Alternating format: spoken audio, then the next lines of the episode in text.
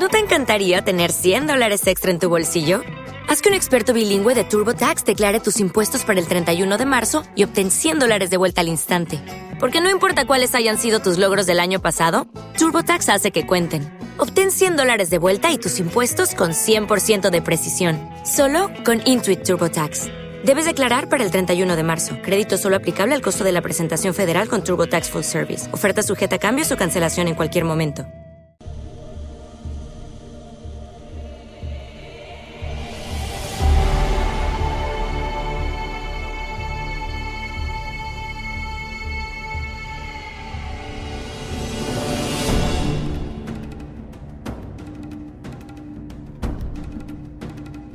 Durante más de dos milenios, nadie supo de su existencia, a pesar de haber sido uno de los más formidables y exitosos reyes del mundo antiguo. Vivió en el siglo XV Cristo, pero su nombre permaneció oculto hasta el siglo XIX cuando la decodificación de los jeroglíficos permitió leer las inscripciones que habían sobrevivido al ataque contra su monumental legado en piedra.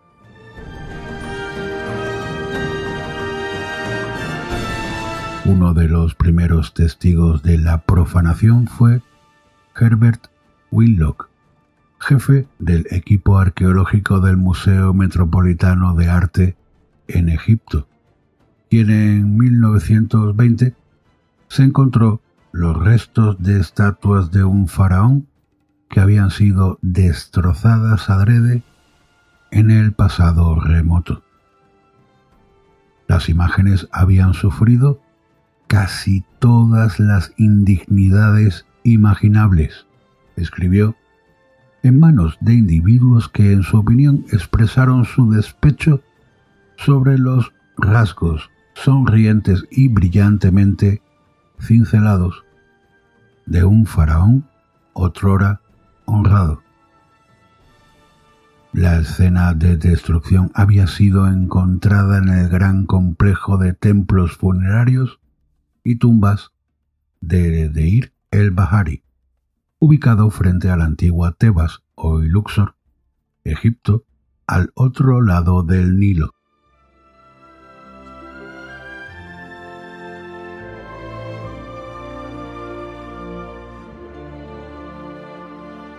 Aquello era muy significativo. Para los antiguos egipcios, la muerte no era más que un paso en el camino hacia una vida eterna y feliz. El espíritu podía vivir más allá de la tumba, pero solo si quedaba algún recuerdo. Un cuerpo, una estatua, o al menos un nombre del difunto en la tierra de los vivos. La evidencia mostraba que este faraón había sido efectivamente maldecido con una muerte sin final.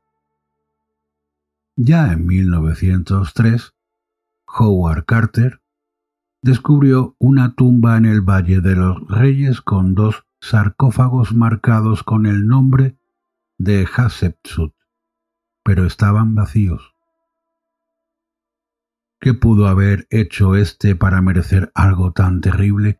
¿Y quién justificó tal blasfemia? Para los egiptólogos de la generación de Winlock, la historia que empezó a revelarse era una de engaño y venganza, la de una mujer que había sido una usurpadora del tipo más vil, y un hombre que se desquitó de ella tras su muerte como no se había atrevido en vida. Escribieron. Pero a medida que los expertos lograron con fragmentos de evidencia reconstruir su historia, la opinión ha ido cambiando. Las estatuas profanadas eran las de uno de los faraones más exitosos e influyentes, una de las pocas mujeres que gobernó Egipto como faraón y cuyo reino 1479 1458 a.C., duró más que de cualquier otra hasta Cleopatra. Su nombre era Hatshepsut, que significa la más importante de las damas nobles. Era una princesa real, hija del rey Tutmosis I, un general famoso por legendarias batallas militares, y su consorte la reina Amose.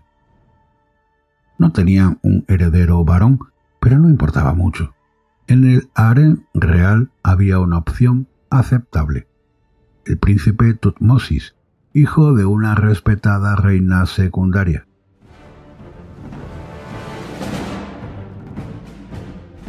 Aunque borrada de la historia, las huellas de Hatshepsut eran monumentales. La descripción de una foto en 1905 que se tomó en aquel entonces dice el obelisco más alto de Egipto en el templo de Karnak, erigido por la hija de Tutmosis, Makere, a menudo llamada Hatshepsut o Hatasu. Para proteger el linaje real, el padre de ambos ordenó que se casaran. Así que cuando él descansó de la vida, los medio hermanos heredaron el trono sin ser desafiados. Pero unos tres años después de la coronación, Tutmosis II se enfermó y murió. Y el único sucesor masculino adecuado disponible era el pequeño hijo de una de las mujeres de más baja cuna de su. A pesar de que no era raro que las madres tomaran las riendas del poder si los faraones eran demasiado jóvenes para gobernar, la de Tutmosis II no tenía ninguna preparación para asumir tal responsabilidad. Así que Hatshepsut, la reina viuda, se convirtió en regente en nombre de su hijastro sobrino. Las imágenes de la época muestran a Tutmosis III retratado como si fuera un faraón adulto, aunque apenas había aprendido a caminar.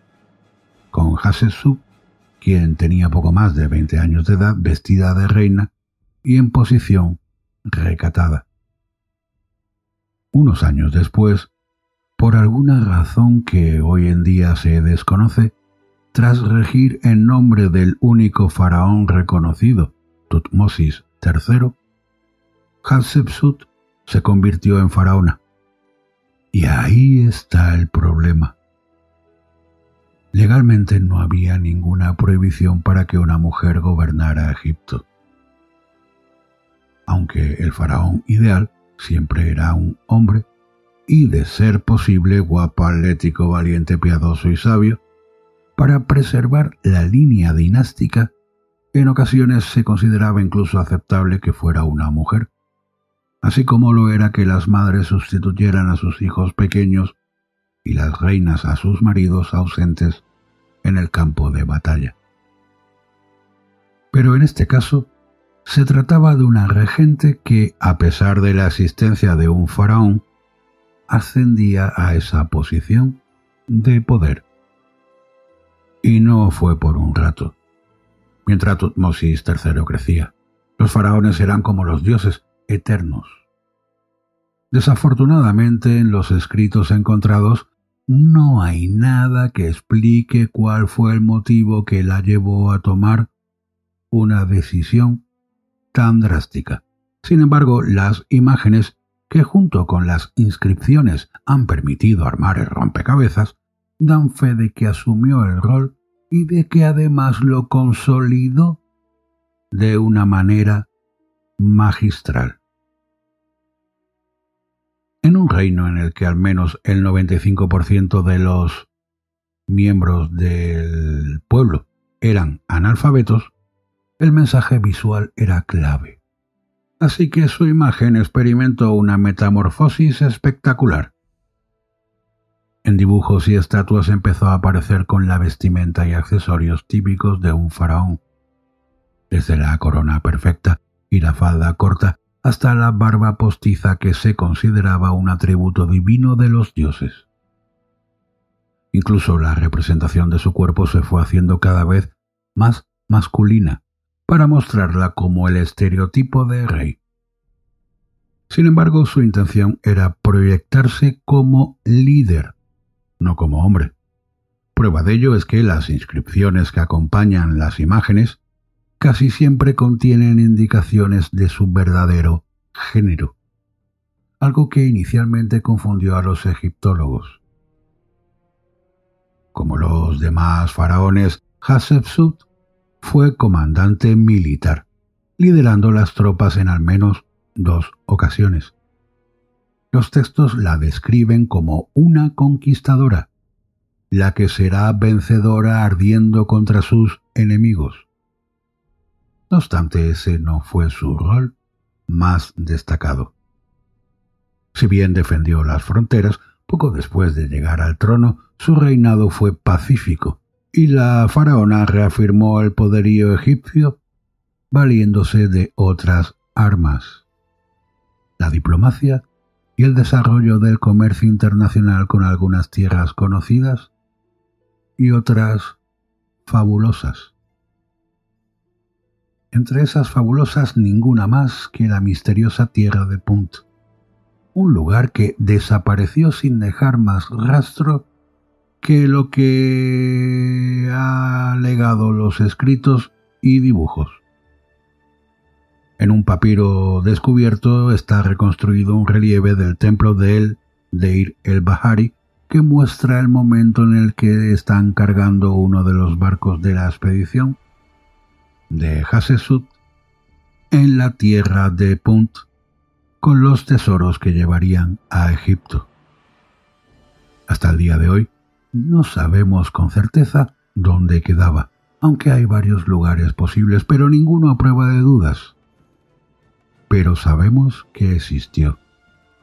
Y una de las más hermosas pruebas de ello es el retrato del viaje patrocinado por Hasesub, en el que sus barcos zarparon cargados de bienes egipcios valiosos, como cuentas, brazaletes, armas de metal, y regresaron repletos de extraordinarios tesoros. Los súbditos de la faraona que acudieron a la costa vieron un espléndido desfile de maderas preciosas, fragancias, anillos de oro, piedras semipreciosas, marfiles, pieles de animales y plumas de aves, así como una colección de animales exóticos incluidos simios, panteras y jirafas. Entre todas esas maravillas la más preciada era la mirra, que los marineros trajeron procesadas como resina para ser usada en los rituales en los templos, en la momificación y en la confección de perfumes. La propia Hatshepsut usaba el fragante aceite de mirra para aplicárselo en su piel y brillar como las estrellas sobre toda la tierra. Por si fuera poco, trajeron treinta y un árboles de mirra para sembrarlas en los jardines de su templo funerario en Deir al-Bahari, uno de los más bellos monumentos de la era dinástica. Todos esos detalles sobre esa fabulosa expedición los sabemos gracias a los textos e imágenes que quedaron grabados en las paredes de ese templo. Ese templo que quizá notaste es el mismo en el que los arqueólogos de antaño encontraron por primera vez evidencia del intento de borrar a Hatshepsut de la historia. Y sabemos que esa era la intención, pues en ninguna de las listas de los reyes aparece su nombre. Después de Tutmosis II está Tutmosis III. Pero mira todo lo que te he podido contar de la vida de Hatshepsut y esto es apenas un poco de todo lo que los egiptólogos te podrían narrar si les dieras la oportunidad. Todo eso lo saben porque quedaron tantas huellas, monumentales aunque averiadas, de su existencia, suficientes para que los expertos hayan podido recrear todo su reinado. Hay rastros de Hatshepsut no solo en Deir el-Bahari, sino en muchas otras edificaciones del extenso programa de construcción que realizó durante su reinado, en el que levantó y renovó templos y santuarios desde el Sinaí hasta Nubia, como por ejemplo la Capilla Roja y dos pares de obeliscos en el complejo templario de Karnak y el templo de Payet, excavado en la roca en Beni Hassan, en Egipto Medio dejó cientos de estatuas de sí misma, así como relatos en piedra de su historia, la real y la inventada, y hasta de sus pensamientos.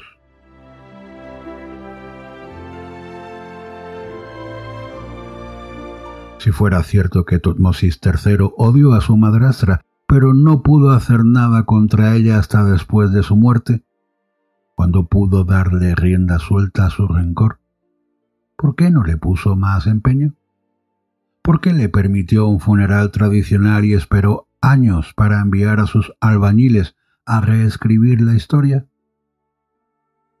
La evidencia arqueológica revela que sorprendentemente el grueso de la destrucción comenzó unos veinte años después del ascenso de Tutmosis III al trono, y parte de la profanación incluso la llevó a cabo su hijo después de su muerte, cuando la mayoría de los que recordaban a Hatshepsut también habían muerto.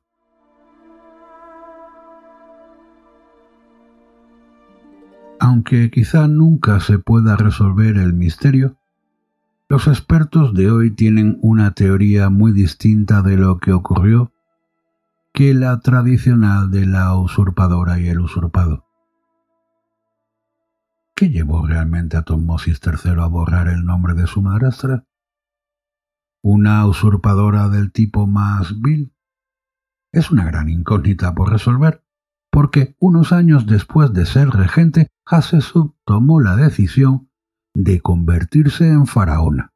Para los arqueólogos de principios del siglo XX, la razón estaba clara. Era una mujer vanidosa y ambiciosa que no se conformó con un rol secundario y le arrebató la corona al niño que legítimamente la llevaba pero hay indicios que apuntan a otra realidad.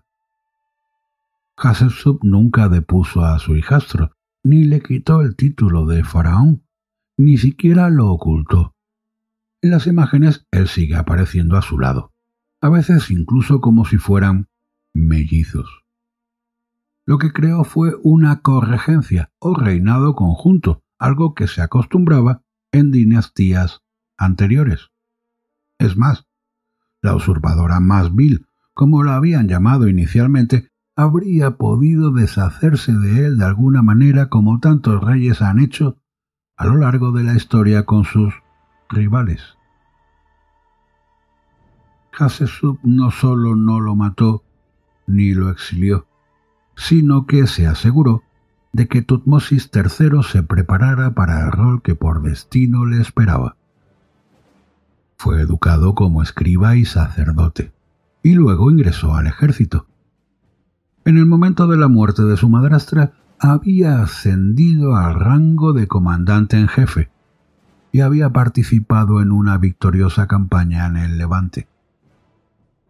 Tanto la actitud de la faraona como la de Tutmosis III han llevado a los expertos a considerar como una versión más plausible que quizá fue una amenaza contra la estabilidad de Egipto, lo que llevó a Hatshepsut a declararse reina. Pudo ser algo tan común como que el niño faraón hubiera enfermado, pues si su vida corría peligro, también lo corría el status quo de todos los poderosos, así que con Hatshepsut en el poder se aseguraba la continuidad. Y es que ella pues debió haber contado con el apoyo de los poderosos, pues de otra manera, su reinado no habría sido ni tan próspero ni tan pacífico. De hecho, su éxito es curiosamente una de las posibles razones por las cuales Tutmosis III quiso y pudo hacerla desaparecer. Si Hatshepsut hubiera sido un desastre, sus errores habrían sido difíciles de olvidar y nadie habría querido adueñarse de ellos. Los logros, como ha confirmado la historia, son más fáciles de robar. Tumosis III, al fin y al cabo, había sido faraón durante todo el tiempo que ella rigió, así que si se apropiaba de su legado, podía componer una historia alternativa de un reinado aún más glorioso. Efectivamente pasó a la historia como uno de los grandes faraones de Egipto, por derecho propio.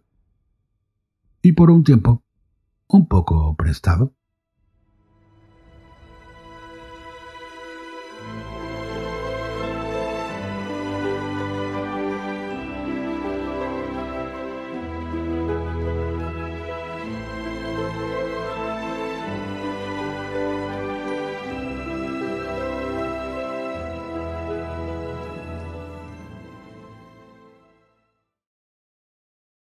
O'Reilly Auto Parts puede ayudarte a encontrar un taller mecánico cerca de ti. Para más información, llama a tu tienda O'Reilly Auto Parts o visita oreillyauto.com.